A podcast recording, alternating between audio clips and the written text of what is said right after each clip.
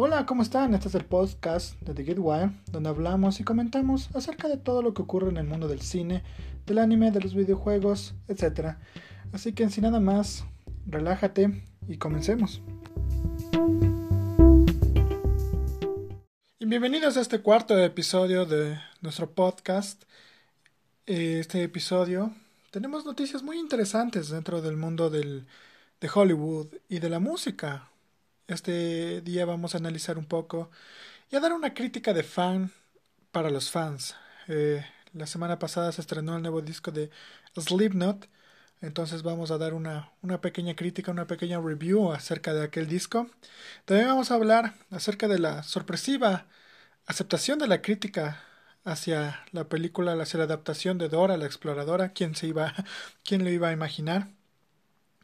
Y a, noticias acerca del tratado de Fox con Disney. Pero antes de eso vamos a dar un, un recorrido rápido acerca de las noticias más relevantes en el mundo del entretenimiento durante estos días.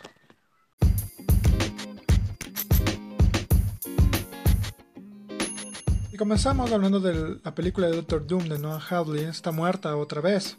Parece que la película de Doctor Doom, planeada por el creador de Legion, Noah Hawley, está nuevamente en el limbo. En una entrevista, Hawley dijo, quiero decir, donde está ahora, que la película está terminada y Legion ha terminado, y me he tomado un poco de tiempo libre, porque alguien me dijo que había esta palabra vacaciones, lo que significa que no trabajas, lo que sonó realmente interesante para mí. Esto explicó Hadley a la revista Deadline cuando se le preguntó dónde se encuentra la película de Doctor Doom desde la adquisición de 20th Century Fox por parte de Walt Disney Company. También, también dijo, sabes que necesito volver a ellos y anunciar que me encantaría hacerlo y averiguaría si eso es algo posible, ya sea que tenga un plan establecido o no estos personajes me gustan y se están abiertos a mi tipo de visión sobre qué hacer con esos personajes, pero en este momento depende de mí empujarlos. Disney dijo no estar impresionado con nuevos mutantes y que está debatiendo acerca de que Deadpool puede ser entre categoría R y PG-13 Inmediatamente después de las presentaciones públicas que 20th Century Fox recibió por parte de Bob Iger, cabeza de Disney, después de que llegaron los números del primer trimestre la semana pasada, parece que podría haber más problemas para el estudio, ya que está luchando contra corriente. Según la revista Variety, Disney no está impresionado con el próximo spin-off de John Boom, The New Mutants, y cree que tiene un potencial de taquilla limitado. La película está programada para un estreno en cines en abril de 2020, pero hasta donde sabemos aún requiere algunos retoques. Si este informe es exacto, no parece que el nuevo padre corporativo de Fox vaya a tener mucho interés en obtener fotografías adicionales. En cuanto a Deadpool, la compañía todavía no se decide con la forma de integrarlo en el universo cinematográfico de Marvel y está tratando de encontrar una manera para que el personaje se mueva sin problemas entre los spin-offs de Avengers y sus sangrientas y profanas aventuras en películas en solitario. Dentro del mundo de Disney, también se indicó que la película de Doctor Doom de Noah Hadwell está muerta. Parece que la película de Doctor Doom, planeada por el creador de Legion, Noah Hadley, está nuevamente en el limbo. Quiero decir dónde está ahora que la película está terminada y Legion ha terminado, y me he tomado un poco de tiempo libre porque alguien me dijo que había esta palabra vacaciones. Lo que significa que no trabajas, lo que sonó realmente interesante para mí, dijo Hadley a Deadline cuando se le preguntó dónde se encuentra la película de Doctor Doom desde la adquisición de 20th Century Fox por parte de Walt Disney Company. Pero sabes, necesito volver a ellos y anunciar que me encantaría hacerlo y averiguar si eso es algo posible ya sea que tengan o no un plan establecido sobre qué hacer con esos personajes, o están abiertos a mi tipo de visión sobre qué hacer con esos personajes, pero en este momento depende de mí ir a empujarlos. Selecta Vision licencia el anime de Goblin Slayer, la trilogía de películas de Psycho Pax. Selecta Vision anunció anoche que han licenciado en España la adaptación animada de televisión basada en las novelas de Goblin Slayer de Kumo Kayu, así como la trilogía de películas de Psycho Pass SS. El anime de televisión de Goblin Slayer se estrenó en Japón el 7 de octubre. El episodio Goblin Slayer, Goblin's Crown, se estrenará en los cines japoneses en 2020.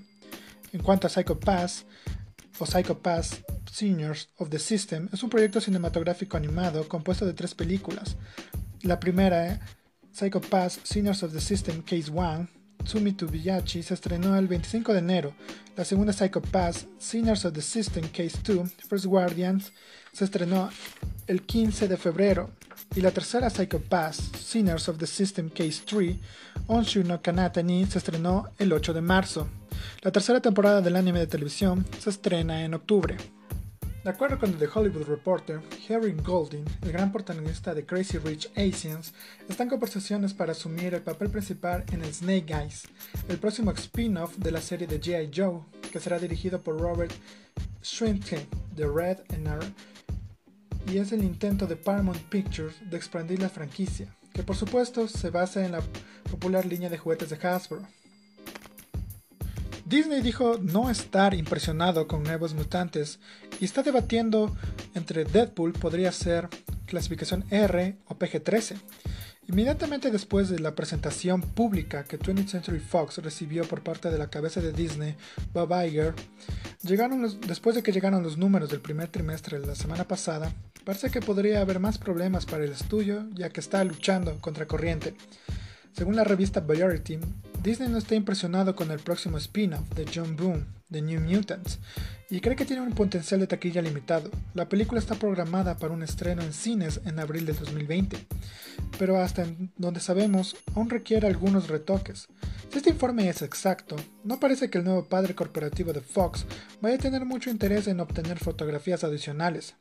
En cuanto a Deadpool, todavía se dice que Disney está lidiando con la forma de integrarlo en el MCU y está tratando de encontrar una manera para que el personaje se mueva sin problemas entre los spin-offs de The Avengers y sus sangrientas y profanas aventuras en películas en solitario.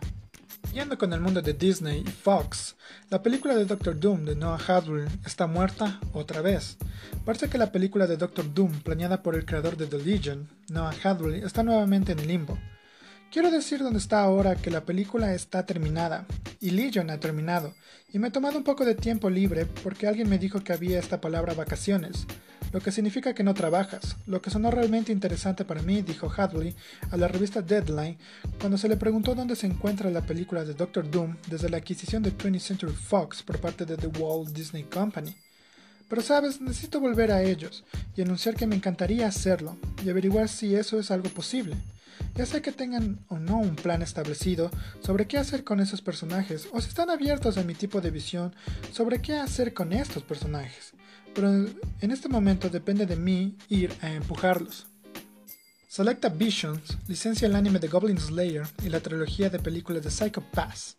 Selecta Vision anunció anoche que ha licenciado en España la adaptación animada de la televisión basada en las novelas gráficas de Goblin Slayer, de Kuno Kyangyu, así como la trilogía de Psycho Pass, Psycho Pass SS. El anime de televisión de Goblin Slayer se estrenó en Japón el 7 de octubre. El episodio Goblin Slayer, Goblin's Crown, se estrenará en los cines japoneses en 2020. En cuanto a Psycho Pass, Psycho Pass SS, Sinners of the Systems, es un proyecto cinematográfico animado, compuesto de tres películas. La primera película Psycho Pass, Sinners of the System, Case 1, Tsumi Bachi, se estrenó el 25 de enero. La segunda Psycho Pass, llamada Psycho Pass, Sinners of the System, Case 2, First Guardian, se estrenó el 15 de febrero. Y la tercera, Psycho Pass, Sinners of the System, Case 3, Onshu no Kanata, se estrenó el 8 de marzo. Se prevé que la tercera temporada del anime de televisión se estrenará en este octubre. De acuerdo con The Hollywood Reporter, Henry Golding, el protagonista de Crazy Rich Asians, está en conversaciones para asumir el papel principal de Snake Eyes, el spin-off de la serie de G.I. Joe, que está dirigido por Robert Sunchin, y es el intento de Paramount Pictures de expandir la franquicia, que por supuesto se basa en la popular línea de juguetes de Hasbro. Todavía no se revela más información acerca de este spin-off. Después del éxito en taquilla de Aladdin, el remake de live action de la película animada, se ha conversado dentro de Disney y un productor ahora da la noticia de que una secuela está en camino. No ha dado más detalles de eso, pero los críticos están muy preocupados debido a la aceptación por parte de ellos de la película. La película fue aplastada críticamente.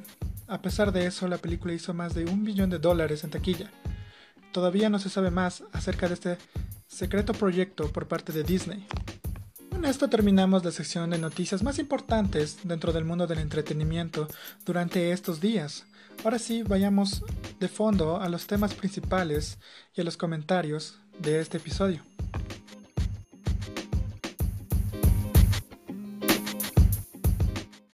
Y después de haber pasado por las noticias, ahora sí vamos de lleno a los temas que más nos importan en el capítulo de hoy. Y durante la semana pasada, mientras recorría las páginas de noticias y sobre todo mientras andaba en Twitter, me di cuenta de algo que no esperaba nunca que iba a pasar. Todos sabíamos que venía la nueva película, la adaptación de Dora la Exploradora, de la serie de Nickelodeon, sí, la misma, a película de live action. Todos vimos la propaganda que salió, el famoso trailer. Desde los trailers la película se veía una comedia fofa, ¿no? Esas adaptaciones que nunca le prestas atención y que realmente las dejas ir, que cuando ves las críticas realmente no, no, no pasa nada, si son malas.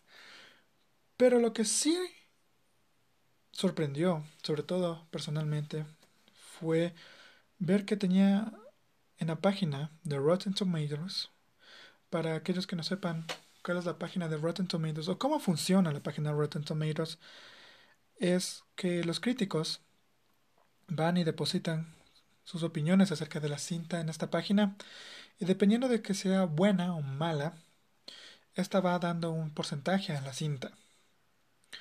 Ahora, el, porcentaje de las cintas va de 0 a 100% por lo que ya se pueden dar una idea más o menos la, la calificación que le da la crítica a cierta cinta. Pero aparte de eso, la película también nos da un porcentaje por parte de audiencias. Ahora, esta hace unos meses atrás tuvo demasiados problemas debido a que cualquiera podía ir y depositar una crítica sin haber visto la película.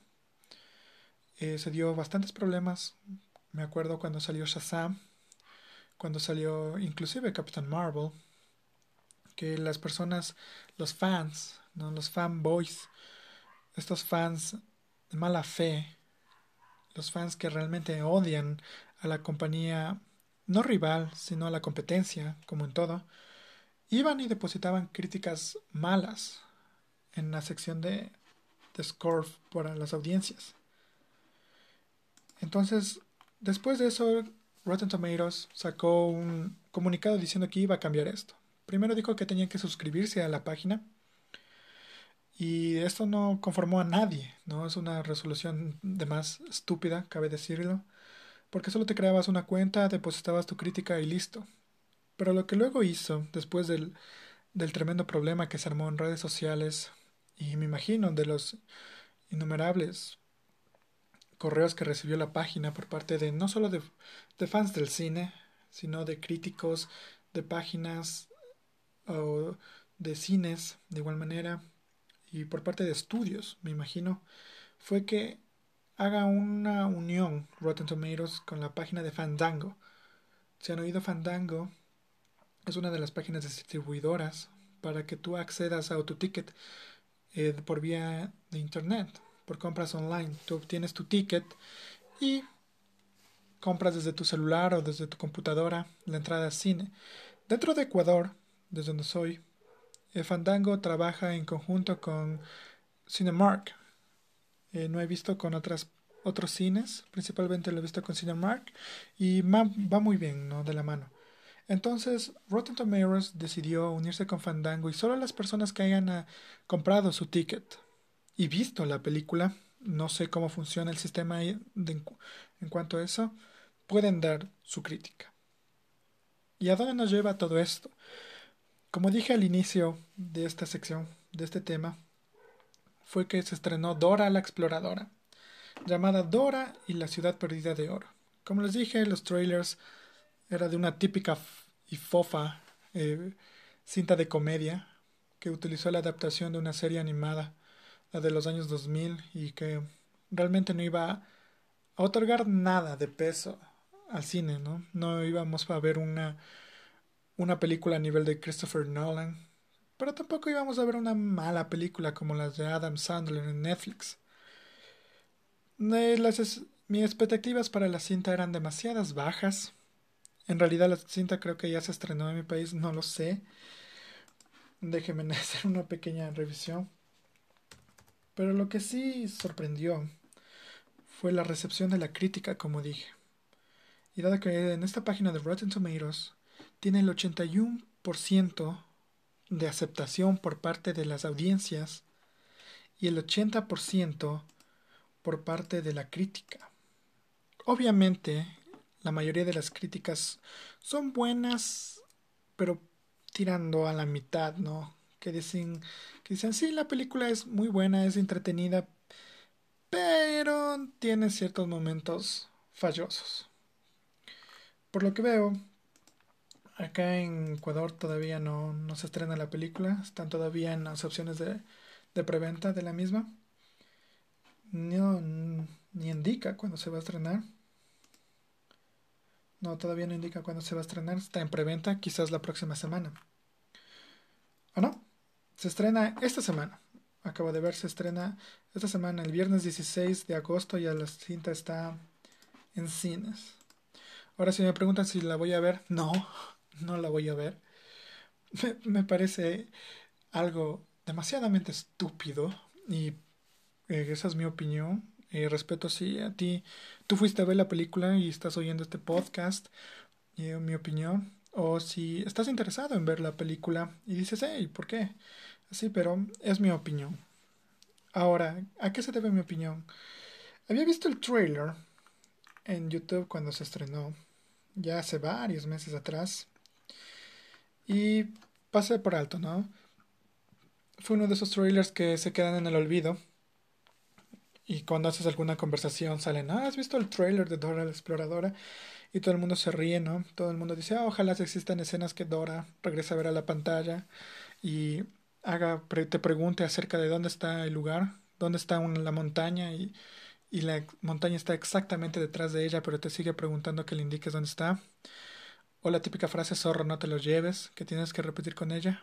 ¿No? La ruptura de esta cuarta pared. ¿No? Que, que cante la mochila y que cante el mapa. No, hay diferentes escenas así. Tampoco me sorprendió el CGI. Y aún más cuando recientemente, en el, cuando fui a ver Hobbs Show salió antes de eso el trailer de Dora la Exploradora. Y déjenme decirles que, como en todo, la diferencia, como en toda película, la diferencia entre su trailer en una pantalla de un celular o de una computadora a una pantalla de cine hace notar aún más las deficiencias de la cinta, sobre todo en su aspecto de CGI. En el trailer en el cine salió el zorro y botas se ven totalmente hechos a computadora, se ven totalmente irreales, a diferencia de otras, de otras adaptaciones más o menos aceptables que hemos visto. Entonces, con todo eso de peso y sobre todo que está Eugenio Derbez en la película. Y no me malentiendan, Eugenio Derbez ha hecho buenas cintas, ¿no? buenos papeles, con algunas películas con un, desarrollo de personajes muy buenos. Pero lanzarlo a, la comedia es como la opción, la opción más, más probable, ¿no? Es como dijeron, vamos a hacer esta película de, este personaje que habla español y inglés. Tenemos que reunir a, personajes que hagan lo mismo. ¿No? Tenemos a Michael Peña, sí, lánzalo ahí. Eva Longoria, sí, vamos ahí. Necesitamos el elemento cómico. ¿Quién ha hecho películas acá todavía en Estados Unidos? Y que sea mexicano. Y sí, Eugenio Derbez, está, lánzale. Entonces Eugenio Derbez es la, es la pieza cómica de la cinta. Pero eso sí, el equipo de, de marketing de la cinta totalmente falló en los trailers. Por eso solo han sacado dos hasta ahora y es por algo. La cinta, como recién eh, acabo de indicar, se va a estrenar esta semana, no solo aquí en Ecuador, sino en algunas partes de Latinoamérica y creo que en otras partes del mundo. En Estados Unidos, como ya dije, se estrenó y tiene esos porcentajes. Ahora, estos son Rotten Tomatoes. Lo que me sorprendió ahorita mientras buscaba es que en, en Common Sense Media tiene 3 de 5, ¿no? Dos puntos para la perfección. Y en IMDb tiene 5.9 de 10. Tiene la, la, casi la mitad. Entonces esto nos hace pensar acerca de, cómo es la adaptación de Dora. Y cómo, sobre todo quiero saber cómo va a ser la recepción en los países latinos. Cabe recalcar que algunas cintas no son bien aceptadas porque la cultura es diferente. Entonces quiero ver cómo, cómo va a ser la reacción latina sobre todo de este personaje, ¿no? que es de descendencia latina, y cómo es manejada por el cine norteamericano. Cabe decir que la serie también fue hecha por norteamericanos, pero quiero ver cómo la Hollywood adapta esta cinta. Ahora, el revuelo que causó esto fue increíble, dado que esta es una adaptación, como dije, de la serie animada que todos conocemos de los años 2000. Y esto, como dije, causó revuelo, dado que esto choca con las aceptaciones de los críticos, más de los críticos que la audiencia, con las adaptaciones de Disney de sus propias películas de las famosas de los famosos clásicos de Disney.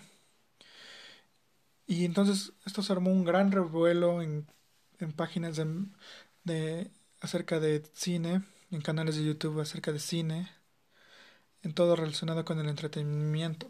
Y la respuesta es muy fácil. Yo no sé por qué se armó tanto el debate cuando indico que la respuesta es demasiado fácil a que por qué Dora es aceptada cuando recientemente tuvimos al Rey León, a Aladdin y a Dumbo por parte de Disney, que son adaptaciones o remakes de sus clásicos. Y ahí está la palabra clave. La palabra clave. Y son remakes. ¿Qué es un remakes para las personas de Latinoamérica que, que todavía oyen el término en páginas, en Twitter, en Facebook, en YouTube, pero dicen como que ¿qué, es un remake? El remake es cuando tomas una historia ya hecha y la adaptas, o ya sea con nueva tecnología o para un nuevo medio. ¿No? Tenemos a The Lion King, que era una película animada. Ahora es con fotorrealismo. Y tenemos los famosos live actions, de igual manera por parte de Disney. Entonces, Dora es una adaptación esta sí es una adaptación, no es un remake ni un reboot. Los reboots son tomar los elementos que sirven de la historia original y cambiarlos y hacerlos. Por eso ahí tenemos, por ejemplo, la serie de Spider-Man, que estamos observando su tercer reboot, ahora por las manos de del Kevin Feige y de Disney. Entonces tomaron elementos que sirven, elementos importantes de la historia por ejemplo, el personaje principal, Peter Parker, Tia May, y alternan ciertas partes de la historia que ya se han usado para dejar que la audiencia vaya olvidando un poco mientras se van introduciendo. Es por eso que en la primera fase, en la primera entrega de Spider-Man, con Tobey Maguire, teníamos a Mary Jane Watson como su relación amorosa. Luego tuvimos en el segundo reboot a Gwen Stacy. Y ahora tenemos a MJ, que es Michelle, en, uh, en, en Spider-Man, en los Homes, ¿no? ¿no? se sabe todavía cómo llamarle a esta saga, esta saga de Spider-Man por parte de Disney. Y entonces ahí cae la discusión en cuanto a Disney. Disney hace exactamente lo mismo, dado que son remakes. Lo que Disney tuvo que haber aprendido ya varias películas atrás con La Bella y la Bestia que los remakes, aunque se ven maravillosos en su aspecto gráfico, en su aspecto de composición en escena, son la misma historia. Historias que muchas personas ya han visto. Luego salen con la con la frase de que queremos abrir y expandirnos a las nuevas generaciones. Cuando las nuevas generaciones ya han visto la cinta original. Por ejemplo, es una de las razones que Dumbo no funcionó dado que Dumbo en su época, y eso que Dumbo tiene varios fans, no fue muy bien recibida. Dumbo en ciertas partes es una película bien rara. Sí, estoy hablando de la escena de los elefantes rosados, pero demasiado triste también. Entonces eso chocó con los niños y personas jóvenes de la época, y por eso que no fue muy, muy apreciada. Y es de la misma razón por la que Bambi no es adaptada, por lo que pasa en las primeras escenas. Entonces, con estos remakes, y sobre todo con el Rey León, Disney tiene que aprender que contar la misma historia dos veces nunca va a funcionar. Disney tiene que optar por las adaptaciones si quiere seguir en este juego de mundos fantásticos, de princesas, de otras historias. Mm, las princesas de Disney, Cenicienta, Blancanieves, La Bella Durmiente, El Rey. No, luego tenemos las historias fantásticas, Dumbo, La Bella y la Bestia, El Rey León, Mulan. Son historias que las personas ya han visto. Y que cuando las ven otra vez, sí es chévere y es muy hermoso volver a recordar, pero solo son para una vista y ya. Creo que muchos de ustedes han debido ver máximo dos veces El Rey León durante los, el último mes. Pero hasta ahí nomás. Quizás nunca la obtengan para cuando se lancen en home video, para Blu-ray, DVD o en modo virtual.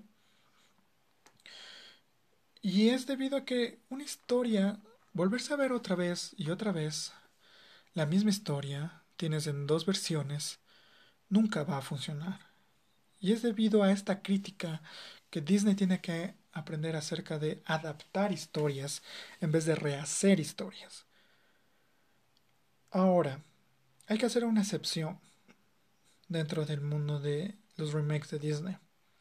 Y es de la última cinta que nombré en esa lista de remakes que Disney está planeando hacer o que ya hizo. Y esa es Mulan. Mulan es una película que va a funcionar, por lo visto en su teaser, muy bien dentro de live action. Ahora algunos de ustedes están diciendo, ¿por qué te estás, contradiciendo? ¿Qué, ¿Qué está pasando? Y es debido a que Mulan, si quitas ciertos elementos, si adaptas la historia, y ahí vamos a lo importante, si se adapta la historia, no digo la película animada, sino la historia original de Mulan, porque Mulan es una historia real, si se adapta a esa historia, es una película muy hermosa. Es una historia de sí, de dolor, de sacrificio, que resultaría perfecta para el cine. A esa película sí se le da una oportunidad de una adaptación, porque existe un material que me permite adaptar. No tengo que escoger un material que ya se hizo y agregar para destruirlo o quitar escenas igualmente para destruir algo que ya fue perfecto y aclamado, como el Rey León, que es el, el ejemplo más cercano, más claro que tenemos hasta ahora. Ahora, en cuanto a Dora, si me preguntan, y creo que les dije, si me voy a ir a ver para criticarla, no creo con esto no, no me picó el, el bichito de, de ir a ver la cinta. Y es debido a que lo que yo pienso acerca de la decente adaptación, la de, la decente aceptación, digo, por parte de la crítica y de la audiencia, es debido a que Doran en su show no tiene una línea argumental eh, definida. ¿no? No tiene un, un villano durante el arco, no tiene un arco de historia, son capítulos diferentes, ¿no? Es una historia compactada en 24 minutos de Dora yendo del punto A al punto B y topándose con el villano de la serie en el medio del capítulo y derrotándolo ahí y, se acabó. Y es debido a eso que creo que la, la aceptación ha sido decente para la cinta. Ahora se le ha dado una, una línea gra, una línea eh, bien establecida, una historia, Dora. Y eso ha pegado full con, con las audiencias en Estados Unidos. Como les dije, quiero saber qué va a pasar en Latinoamérica y eso va a ser muy interesante seguirlo. Y con esto terminamos este análisis, este, este pequeño comentario acerca de la gran aceptación, porque es muy grande, la gran aceptación por parte de, de la audiencia y sobre todo de la crítica, que sorprende bastante, para la adaptación de Dora la exploradora en su nueva cinta Dora y la ciudad perdida del oro. Si van a verla, Dora se estrena esta semana en cines y pueden comentarnos en, nuestras, nuestras redes acerca de qué les pareció la cinta y si realmente se merece la pena ir a verla en la gran pantalla. Sin nada más, vámonos a nuestro, nuestro segundo tema, que es un tema que he estado esperando bastante para compartir y comentar con ustedes.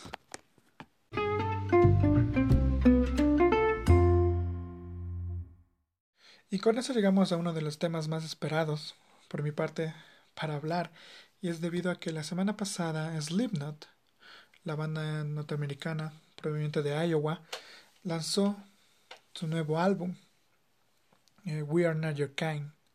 Este llegó el día viernes, por lo que durante todo el fin de semana eh, pasé escuchándolo para analizarlo y poder entender el, el concepto de este disco. Hay que quitar lo obvio, es un, es un disco muy bueno, es un disco genial.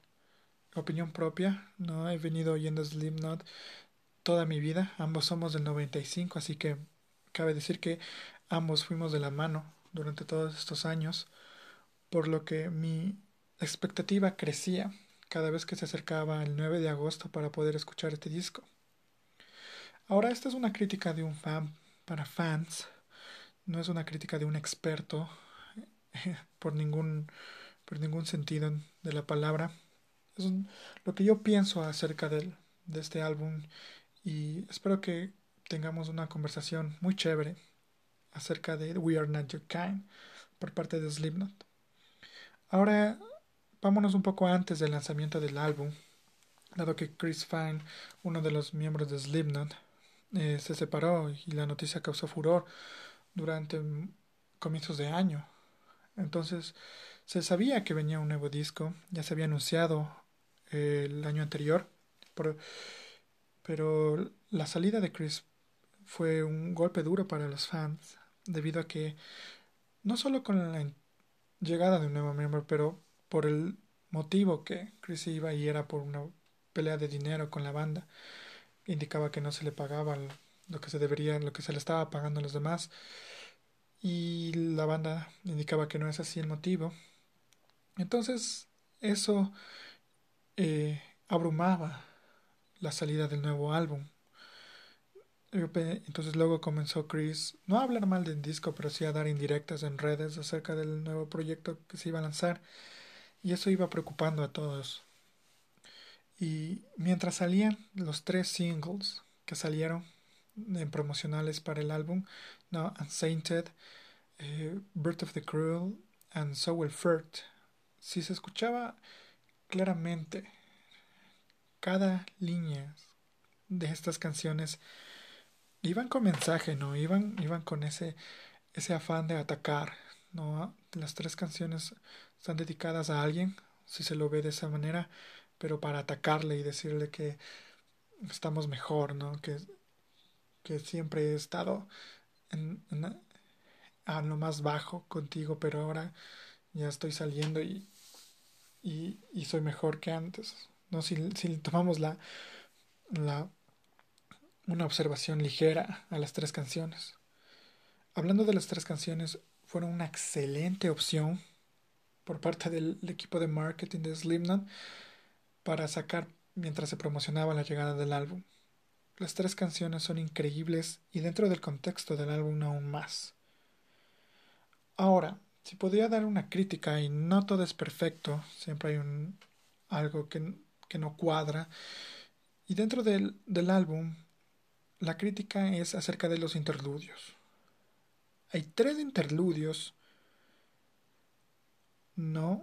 Que cortan el ritmo del disco, cómo va el disco. ¿No? Entonces tenemos Dead Because of Death, que es la, la cuarta pista del disco, pero va entre Bird of the Cruel y Nero Forte. Ambas canciones muy fuertes, entonces decidieron, creo yo, cortar ese, ese ritmo al que iba el disco y lanzar algo para cortar el ritmo y bajarlos, bajar el, el, el potencial, ¿no? Y bajar esa potencia que iba el disco. Porque iba incrementando. Si quitamos Dead Because of Death de la primera parte del disco, toda esa primera mitad va incrementando ese, ese metal que hace característico de Slipknot con partes melódicas muy, muy bien definido por ellos. ¿No? Entonces tenemos Insert Coin, que es el interludio principal, que es el intro, como se le conoce al álbum, y eso no, no causa ningún problema, ¿no? Todos los discos de Slipknot caracterizan por tener este intro, unos mejores que otros, sí, eh, para mi parecer el mejor es son los de los dos primeros discos de, de estudio, ¿no? Iowa y el um, disco homónimo. El disco de All Hope Is Gone también tenía un increíble intro, muy fuerte, muy, muy agresivo. Y Insert Coin es un poco más calmado y tiene algunas letras por parte de la canción de Sour Furt. Pero, ¿qué más da? No? todos sabemos que el primer track del disco siempre va a ser el intro, por parte de Slipknot, me refiero. Entonces no se le presta mucha atención. Pero luego vamos con Unsainted, que fue el, el primer track que lanzó la banda ya dentro de la promoción del álbum, dado que Oral Life era la canción que anunciaba la llegada del nuevo álbum, pero Unsainted es el promo. Entonces teníamos ese intro, ¿no? Entonces vamos creciendo, comenzamos muy bien, luego vamos con Birth of the Cruel, que es un poco más pesada. Y si quitábamos Dead Because of Dead y veníamos con Nero Forte, el, el nivel de, de heavy iba por lo más alto dentro del disco. Pero tenemos ese corte, y ese corte por parte de Dead Because of Death hace que el, hace que se exista un parón dentro del, de la experiencia mientras vas escuchando, si saben a lo que me refiero. El, el ritmo del, del álbum se detiene muy bruscamente, por lo que ahí existe un gran problema por parte de la composición del disco. Ahora entiendo que debe de haber un momento de, de respiro en todo, ¿no? Ya sea en un álbum, en una película, en un video, en una serie. Sí, debe de haber un momento en que tienes que dejar al, en este caso al oyente, poder respirar, dar un paso atrás, relajarse. Pero no lo vas a poner mientras se está construyendo tu historia. En este caso, mientras, te está, mientras se está construyendo la identidad de este álbum. Es como si vamos, estamos viendo una película y en el primer acto existe un corte tremendo. Mientras nos están contando la historia, mientras nos están diciendo el origen de los personajes, mientras nos están estableciendo de qué se trata la historia, mientras nos están introduciendo a este un mundo, existe un corte donde no nos dan nada, nada más de información, donde no nos hacen avanzar y solo es para que el espectador se relaje, entonces va a existir un gran problema. Y eso es lo que existe con este pequeño interludio, ¿no? En el track 4 del álbum. Ahora, si quitamos eso, eh, Dead Because of Dead, y dejamos que el álbum avance, tenemos canciones que nos van a frenar, ¿no? Que van a comenzar a bajar ese ritmo. Y tenemos, una de ellas es el séptimo track del disco, que es A Liar's Funeral, que tiene momentos heavies durante el coro, sí, pero todo el resto de la canción es melódica. Entonces ahí estaba la oportunidad de tener este momento de respiro, este momento de relajación, este momento de dar este paso hacia atrás y poder observar la primera mitad del álbum muy claramente. Cabe decir que el, track 7 es la mitad del álbum literalmente, dado que el disco contiene 14 pistas. Entonces, A Liar's Funeral era una muy buena opción de usarla como este interludio, o simplemente quitarla, o simplemente decidir quitar a Lies Funeral enviar a Elias Funeral por parte de Collie Taylor a Stone Sour, que es su otra banda, que quedaría muy bien dentro del proyecto de Stone Sour, haciéndole unos cuantos retoques a la parte pesada de la canción, y ahí poner un interludio. En este caso poner el interludio que viene en, la pista 9, que es Wax Next, ¿no? que si la oímos conjunto con la siguiente canción que viene, que es Spiders, no tienen una relación eh, muy definida, ¿no? Los interludios siempre es, quedan con esos segundos extras que dan la patada inicial a la, siguiente canción. Entonces, Wax Next podía entrar perfectamente en la mitad del álbum y hubiera quedado genial eh, escucharla de esta manera, de esta forma de composición del disco en vinil, como fue una de las muchas opciones de Slipknot para sacar el álbum. Cabe decir que sacó el álbum en forma virtual en los diferentes aplicativos que tú escuchas, en este caso Spotify, uno de los más importantes, y pero de forma física lo sacó en un disco y en un LP. Entonces, como un LP, un un interludio en la mitad del disco quedaba muy bien.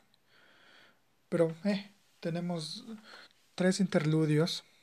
Uno que simplemente no, no me cuadra hasta ahora. Sé lo que intentaron hacer.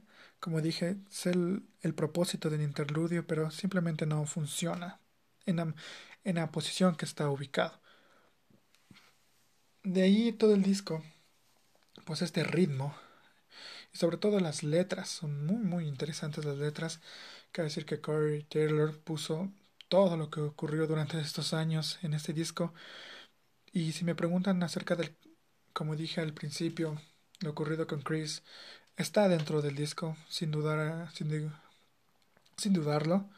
Eh, Corey Taylor es una de esas personas que rápidamente puede escribir una canción, rápidamente puede dar el guion para una nueva pista y agregarla de una vez al álbum. Tuvo bastante tiempo para hacerlo y creo que lo hizo y algunas de esas canciones está alguna de esas letras, algunas de esas historias están dentro de este disco que quizás al inicio, mientras se concebía este álbum, no lo no existían. Hablando de este tema acerca de Chris, me refiero.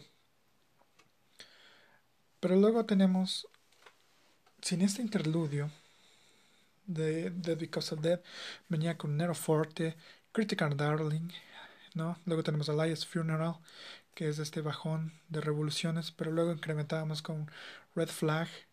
Y si ven de esa manera, hay otro frenón en el disco con What's Nest y luego otro, otra bajada de revoluciones con Spiders para luego subir todo con Orphan, My Pain, en No Longer for This War, que ya vamos a hablar de No Longer for This War, y la última canción Solar's First.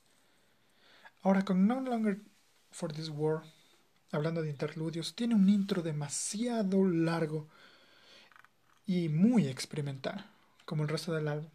Pero en lo experimental creo que en esta canción se usó como excusa para darle un intro de pasado del minuto.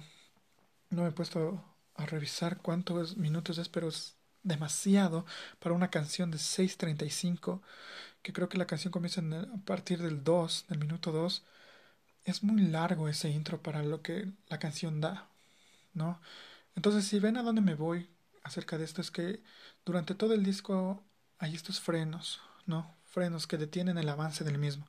Que estás oyendo una canción increíble, como Orphan, ¿no? Y luego te vas a My Pain, y luego, ¡pum! Un corte, ¿no? Un intro que dices, ok, necesito descansar un poco. Sí, lo, lo entiendo, necesito descansar un poco porque los, las dos canciones son muy pesadas, son muy rápidas, ah, necesito algo, pero no demasiado largo, no, no me pierdas, tienes que seguir con esta línea, para luego subirla otra vez con Soul Warfare. Ahora, si tú, cabe decir que esto no es un criticismo y diciendo que el álbum es una total porquería. No lo es. El álbum es increíble. Cada canción tiene ese sello de Slipknot. Y poniéndome a pensar, después de haberlo escuchado, es una mezcla entre el Subliminal Verses, el tercer álbum, con un poco de All Hope is Gone, ¿no? De su cuarta, de su cuarta producción.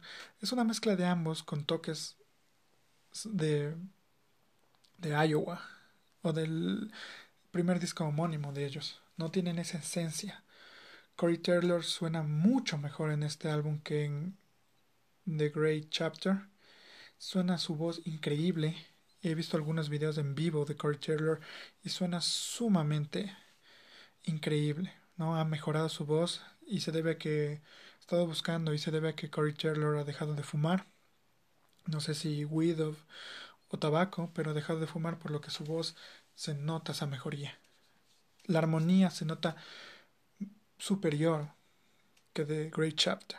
The Great Chapter es creo el, el único eh, bache en la carrera de Slipknot en cuanto a discografía y inclusive The Great Chapter tiene increíbles canciones una de mis favoritas es The Negative One es una canción increíble y durante el récord eh, y también A es una de mis canciones favoritas dentro de ese álbum no de las que más me gustan y tienen un valor de repetición increíble. De ahí tenemos Devil and I que es de igual manera una canción muy solicitada por los fans y que la tocan hasta ahora en vivo pero con Unsainted creo que tienen un, un repertorio increíble para tocar en vivo. Quisiera oír eh, The Birth of the Cruel en vivo. No he visto videos, o no sé si todavía lo hacen en vivo, si todavía no tocan en vivo esta canción, pero es una canción muy buena, muy interesante. Orphan, creo que sería un gran reto para Taylor cantarla en vivo, porque tiene estos, estos movimientos rápidos y lanzarse eso en un disco después de unas cinco canciones ya avanzado en un concierto en vivo, ya con el cuerpo cansado, con la voz cansada, lanzarse un, una canción rápida como esta, creo que no, no va a tener ese efecto como oírla en un disco que tiene el tiempo suficiente Taylor para recuperar su voz y hacerlo. Pero como dije, y cabe recalcar esto, para los que no me creen acerca de la voz de Corey Taylor, les, les invito a oír Speed It Out, que es una de las canciones que más repiten en sus presentaciones en vivo. Oírlas en el Download Festival del 2009 al 2012, por ahí. Inclusive hasta el 2014, ¿no? Oír Spirit Out. Oír cómo va avanzando, cómo se va deteriorando y cómo a un punto ya llega a no entenderse lo que dice Corey Taylor. Parece que solo está murmurando palabras de manera muy rápida, muy gruesa su voz pero ahora recientemente pude tuve la oportunidad de oírla en un video eh, Spirit Out y realmente la canta muy bien y, y, realmente su voz volvió a lo que era antes. Ahora, si me preguntan con qué canciones me quedo de este álbum o qué canciones para mí son mis favoritas, como ya les dije, Bird of the Cruel es una de mis favoritas, es increíble la canción. Nero Forte también es una de las que he visto que la crítica y los fans aprecian demasiado, y otra que no he visto que nadie habla mucho, pero que a mí me gusta, y es una de mis favoritas, es Spiders, es el track número 10 del álbum. Y es una canción con esta temática, vienen a lo, a lo Carpenter, ¿no? Si no saben quién es Carpenter, es el, el director y creador del soundtrack de Halloween, de la película original de los años 80.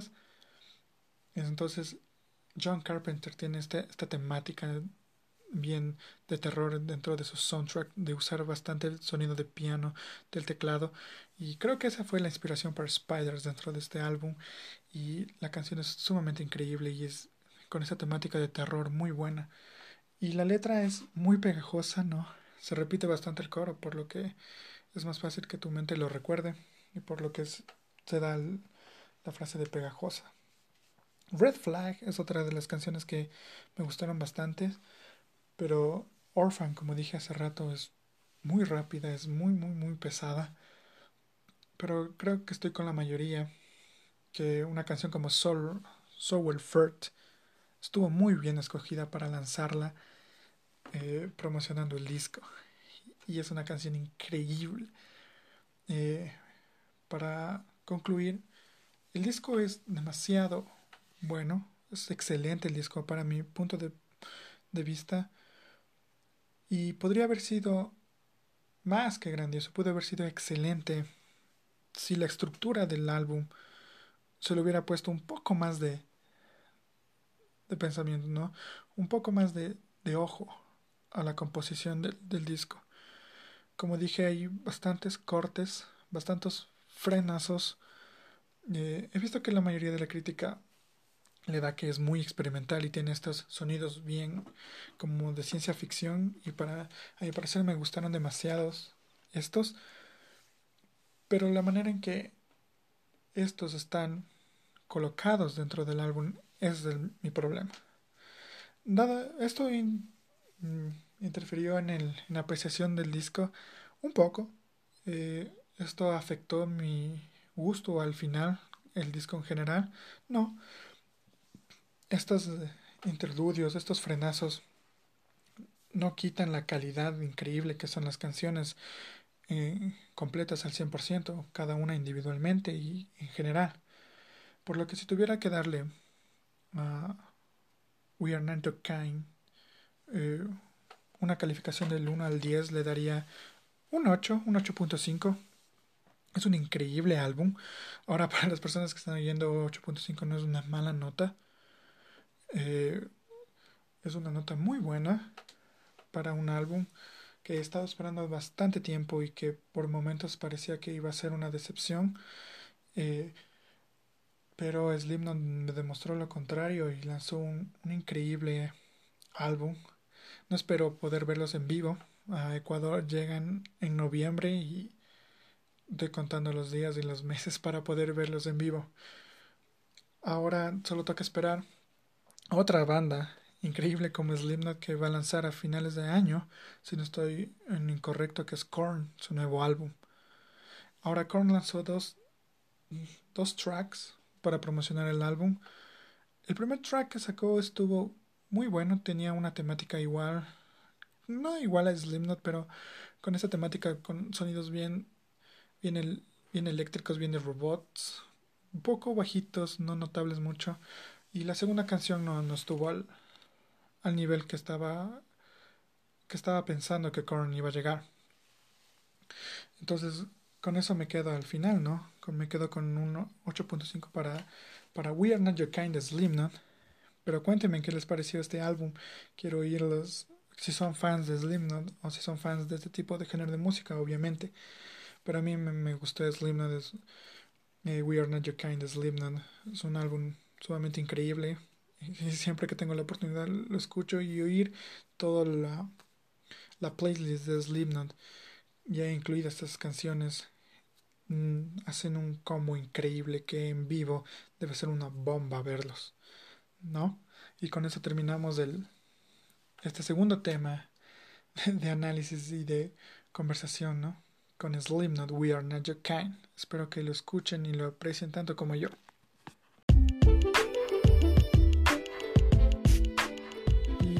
Eso llegamos al, al final del episodio de hoy. Espero que te haya informado un poco, sobre todo que haya generado un poco de crítica y comentarios por parte tuya al estar escuchando esto, que ese es nuestro objetivo. Eh, si te gusta nuestro contenido y si te gusta todo acerca del mundo del entretenimiento, puedes seguirnos en nuestras redes. Estamos en Facebook como Revista Kid Wild. Así que dale un gran like y compártelo. Y si te gusta este podcast, de igual manera dale un, share, compártelo en tus redes para que todo el mundo pueda enterarse un poco acerca de lo que ocurre dentro del maravilloso universo del entretenimiento, ya sea cine, música, como hablamos en el episodio de hoy. A veces hablamos de videojuegos, de manga, de anime. Y sin nada más que decirlo, los esperamos eh, los espero la otra la semana que viene con más noticias acerca de lo que más te gusta, ¿no? El entretenimiento. Así que sin nada más ni nada menos, chao.